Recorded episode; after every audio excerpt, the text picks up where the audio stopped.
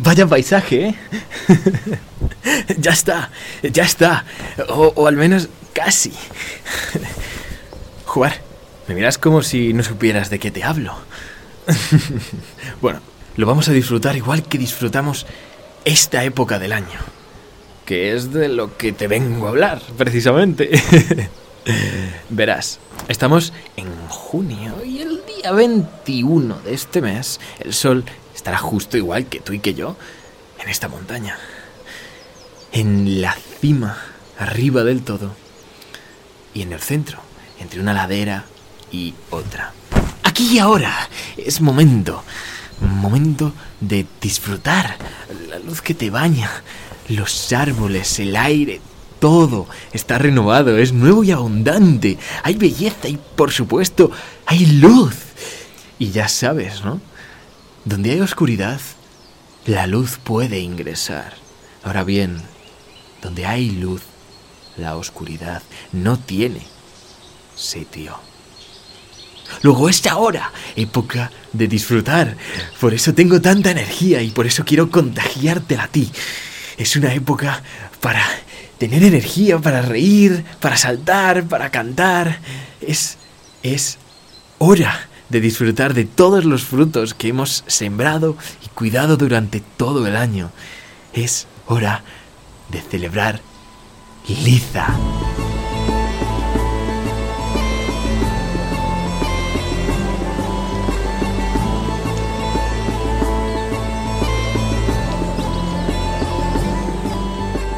Pero bueno, antes pongamos un poquito de contexto. en las antiguas creencias europeas estamos a mitad de camino de la parte femenina del año. Hay parte masculina y hay parte femenina del año, pues estamos a la mitad de la parte femenina. Una época en la que todo lo fecundado ahora ha crecido y está vivo. Ven, ven, te quiero contar muchas más cosas.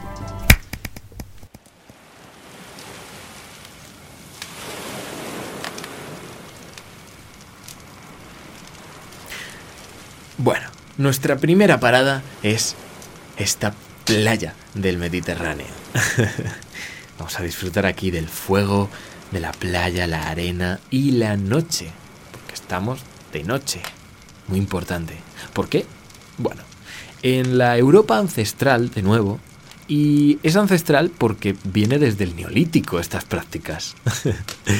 Eh, la gente recolectaba esta noche los frutos porque pensaba que las plantas que florecían o germinaban en el solsticio de verano tenían más poderes curativos y sanadores de lo habitual. Esto se nos ha olvidado hoy en día, pero la comida es medicina, así como la música. Pero bueno, no solo se hacía esto esta noche, también se encendían hogueras para protegerse de los espíritus malignos, los cuales supuestamente vagaban libremente cuando el sol se ponía por el sur. ¿Viene de aquí la tradición de San Juan, famosa en todo el mundo, de encender hogueras, saltar encima, contar historias, etc.? Pues efectivamente no. no viene de ahí. Esa tradición que tiene un fondo cristiano. San Juan. Vamos a irnos, sin irnos, con nuestra imaginación, al año nuevo persa. Ya verás, los persas celebraban el año nuevo con fuego. ¿Por qué? Bueno, pues porque tenían una tradición zoroastrista. La religión zoroastrista es la religión del fuego por excelencia. Y esa, esta tradición de celebrar el año nuevo se lleva haciendo desde hace más de 4.000 años. Ah, espera, que en Occidente, en Oriente, en todos lados, se celebra el año nuevo con fuego. Pues sí. ¿No has visto nunca los fuegos artificiales de año nuevo? Pues esto viene de los persas. Pero fíjate, el año nuevo persa no se celebraba el 21 de junio, no, no, no, no, no. Se celebraba en Ostara, se celebraba en el equinoccio de primavera, cuando empezaba la primavera. porque para ellos empezaba la parte luminosa, ¿no? Tenía dos partes el año, la luminosa que iba antes y luego la eh, oscura. ¿Qué pasa? Que la religión cristiana plagió la celebración y la cambió de fecha, la puso el 21 de junio en el, en el solsticio y la llamó festividad de San Juan. ¿Qué te parece? Esto no nos ha de extrañar porque, mm, sin irnos más lejos, por ponerte un ejemplo, eh, los antiguos testamentos copian historias babilónicas. Entonces, no es de extrañar. Mm, pero te quiero contar más sobre esto porque me parece muy bonito. Ya verás, eh, este año nuevo persa, ¿vale?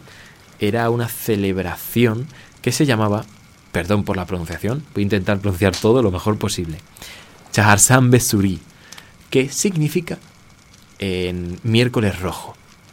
Pues toda la zona de Irak, Irán, hacían esta celebración. Y era básicamente encender hogueras al aire libre y saltar por encima de las llamas diciendo lo siguiente. Sorkije toazman zardieman azto. Que la traducción literal es Mi amarillo es tuyo, el rojo es mío. ¿Qué es esto?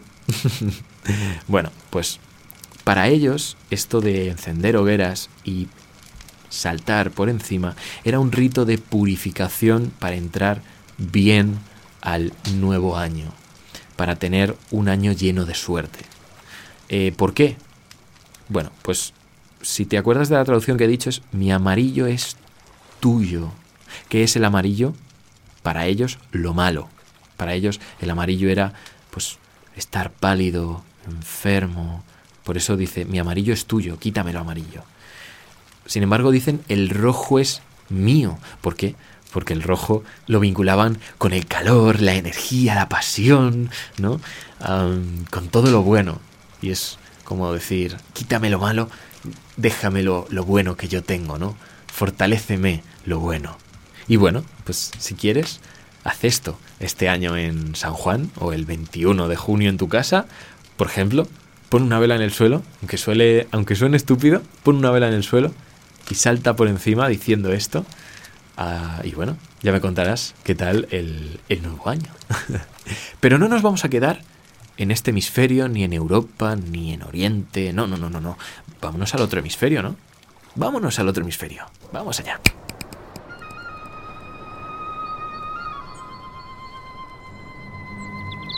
Madre mía, qué maravilla. Los Andes.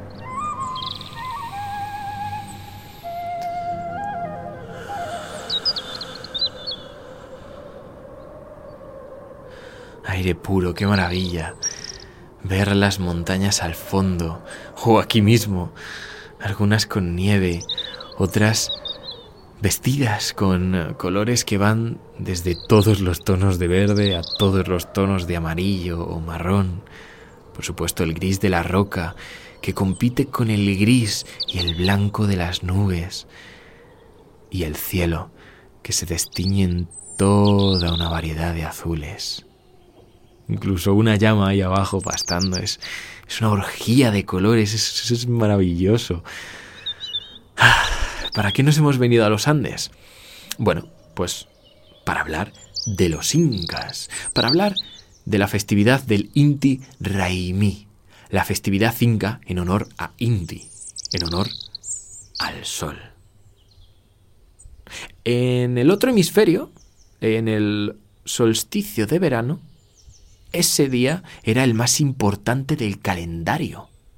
Fíjate, invertimos el hemisferio esto es el solsticio de invierno y en el imperio inca esta era la festividad más importante del año. Qué curioso, ¿no? Y digo más, en Europa se usaba el fuego para ahuyentar los malos espíritus. En el imperio persa o los zoroastristas usaban el fuego para tener un año de buena suerte. Bien, pues los incas, me lo voy a guardar un poco, hacían esta fiesta. Una fiesta en la que, como ves, todavía no ha amanecido, Estamos un poco a oscuras, hay un poco de luz, pero no ha amanecido, no ha aparecido el sol. ¿Por qué? Bueno, esta fiesta se basaba en que hoy empezaban todas las cosechas. De nuevo, en Europa se terminaban las cosechas, aquí se empiezan. Pero bueno, este día todos aguardaban en la oscuridad del amanecer, esperando con gran respeto y en total silencio la aparición del dios Sol. A este se agradecían las cosechas, se le pedían que volviese a fecundar la tierra y se le pedía que continuara dando bienestar a los hijos del Tahuantinsuyo. También se brindaba con el sol y aquí viene, aquí viene, aquí viene, aquí viene el fuego. Se apagaban todos los fogones de las ciudades para encender uno solo utilizando la energía del sol. ¿Cómo? Bueno, pues con un espejo cóncavo de oro llamado chipana, se dirigía la luz del sol, el calor del sol, a una lana que se prendía muy fácilmente, con eso se generaba un fuego y con ese fuego ya sí se eh, volvían a encender todos los fuegos de las casas. Qué interesante, ¿no? y esto, pues claro, también tenía un sentido de purificación igual que los persas. Y estamos súper alejados, estamos en otro hemisferio. Y aún así, la fiesta es la más importante y hay cosas muy parecidas. Me encanta, me encanta.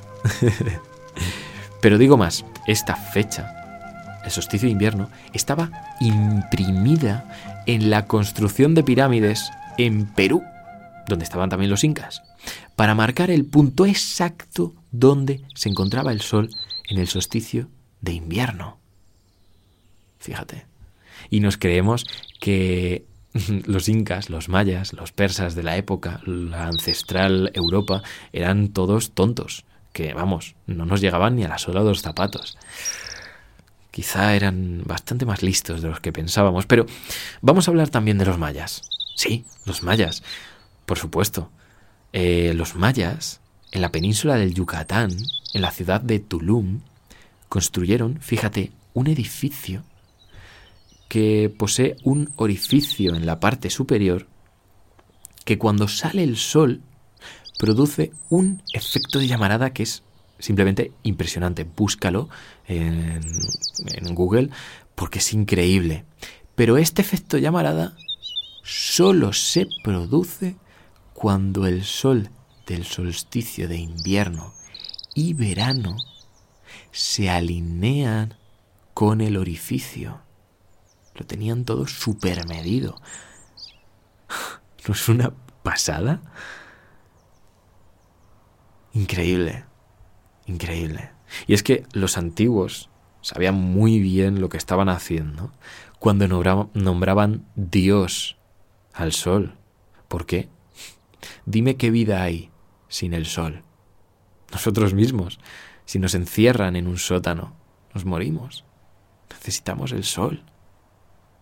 ¿Qué nos da el sol? Te preguntarás. Bueno, te voy a decir varias cositas, muy rápido. Lo primero, que seguro conocerás, la vitamina D. La vitamina D para huesos y dientes, que se produce en la piel gracias a la radiación UV del sol. Más cosas. Si te das baños de sol, esto te limpiará la piel y te la mantendrá saludable. Al inicio de hacer esta práctica, a lo mejor puede empeorar un poco el aspecto, porque el cuerpo saca todo lo malo, pero te aseguro que tras una semana aproximadamente, la piel tendrá un aspecto fantástico. más cosas, más cosas. Si tomamos el sol, nos aumentará el número de glóbulos blancos es decir, nos aumentarán nuestras defensas. Más cosas. El sol favorece el ánimo, la calidad del sueño e incluso la vida sexual. ¿Por qué? Bueno, pues porque aumenta los niveles de testosterona. Eh, y antes de nada, quiero decirte una curiosidad sobre el sol. ¿Sabes que hay algunos ah, deportistas que tratan de no tomar el sol antes de una competición? Esto es real, ¿eh? ¿Sabes por qué? Tanto el calor como esa generación de la vitamina D hace que aumente la circulación de la sangre. Es decir, es, es una especie de eh, vasodilatador, el calor y la vitamina D. Y esto significa que aumenta la depuración de todos los tejidos. Es decir, en verano nos depuramos. Igual que tomar el sol es bueno para depurar la piel, todo el organismo se depura. Claro, esto es muy bueno para después de la prueba física, pero no antes o mientras, ¿no? Bueno, mientras quizás sí, pero antes no, porque el cuerpo está en un estado de relajación, de recuperación, de depuración, muy contrario a estar en alerta, estar tenso, estar, ¿no? Muy, muy, muy diferente. Por eso, algunos deportistas tratan de no tomar el sol. Pero nosotros, como te prometí, vamos a hacer todo lo contrario. Si es posible, cierra los ojos. Si no, no hay problema. Yo mismo hay veces que utilizo relajaciones mientras salgo a correr. Sí, sí, como lo oís. Correr y una relajación guiada es maravilloso si estás muy estresado, si quieres quitarte y no consigues pensamientos de la cabeza. Os lo recomiendo. Ya veréis. Pero bueno, si te es posible, cierra los ojos porque quiero que imagines y será mucho más fácil si tienes los ojos cerrados. Estamos en un bosque, un bosque verde, un bosque vivo, un bosque que huele a tierra mojada. Aquí al lado tenemos un arroyo, un arroyo de agua cristalina. Podemos ver los cantos que decoran como si fueran una calzada para el agua.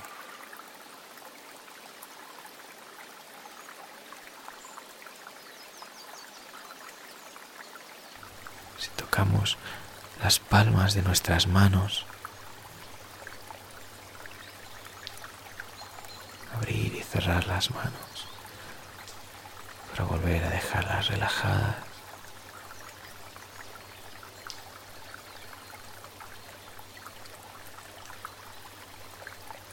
Ser consciente de lo que nos rodea.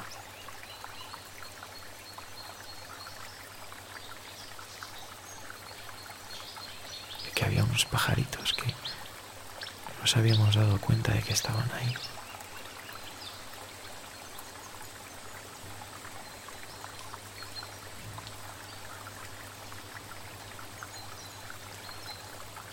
El calor y la energía del sol te va llenando y te va cargando como una pila.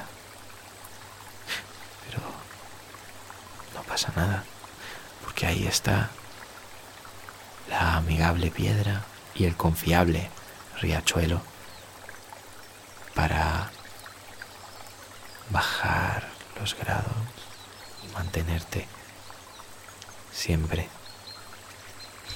en un ambiente fresco.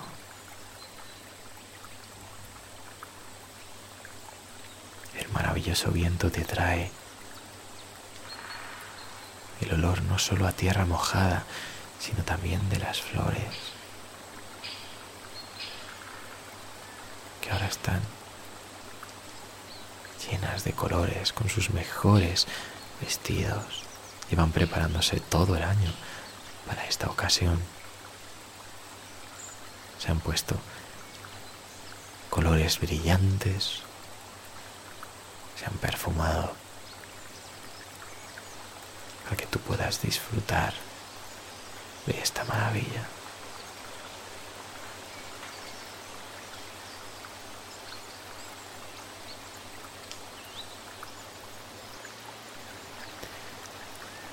aquí te dejo aconsejo que estés unos minutos disfrutando esto, respirando.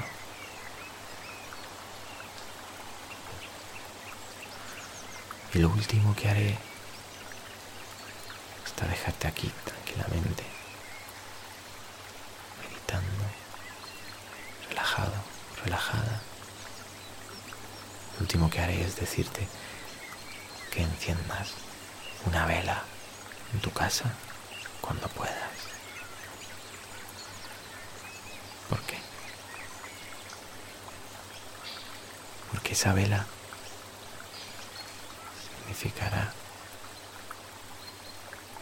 esa purificación que da igual donde estemos, hemisferio norte, sur, todas partes, y encima el mismo día, todos ellos hablaban de esa purificación, de ese inicio de algo nuevo, de algo maravilloso, de una época radiante.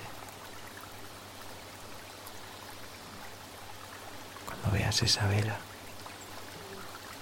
piensa en todas estas cosas. Y estoy seguro de que a tu cabeza vendrá el nombre de Liza.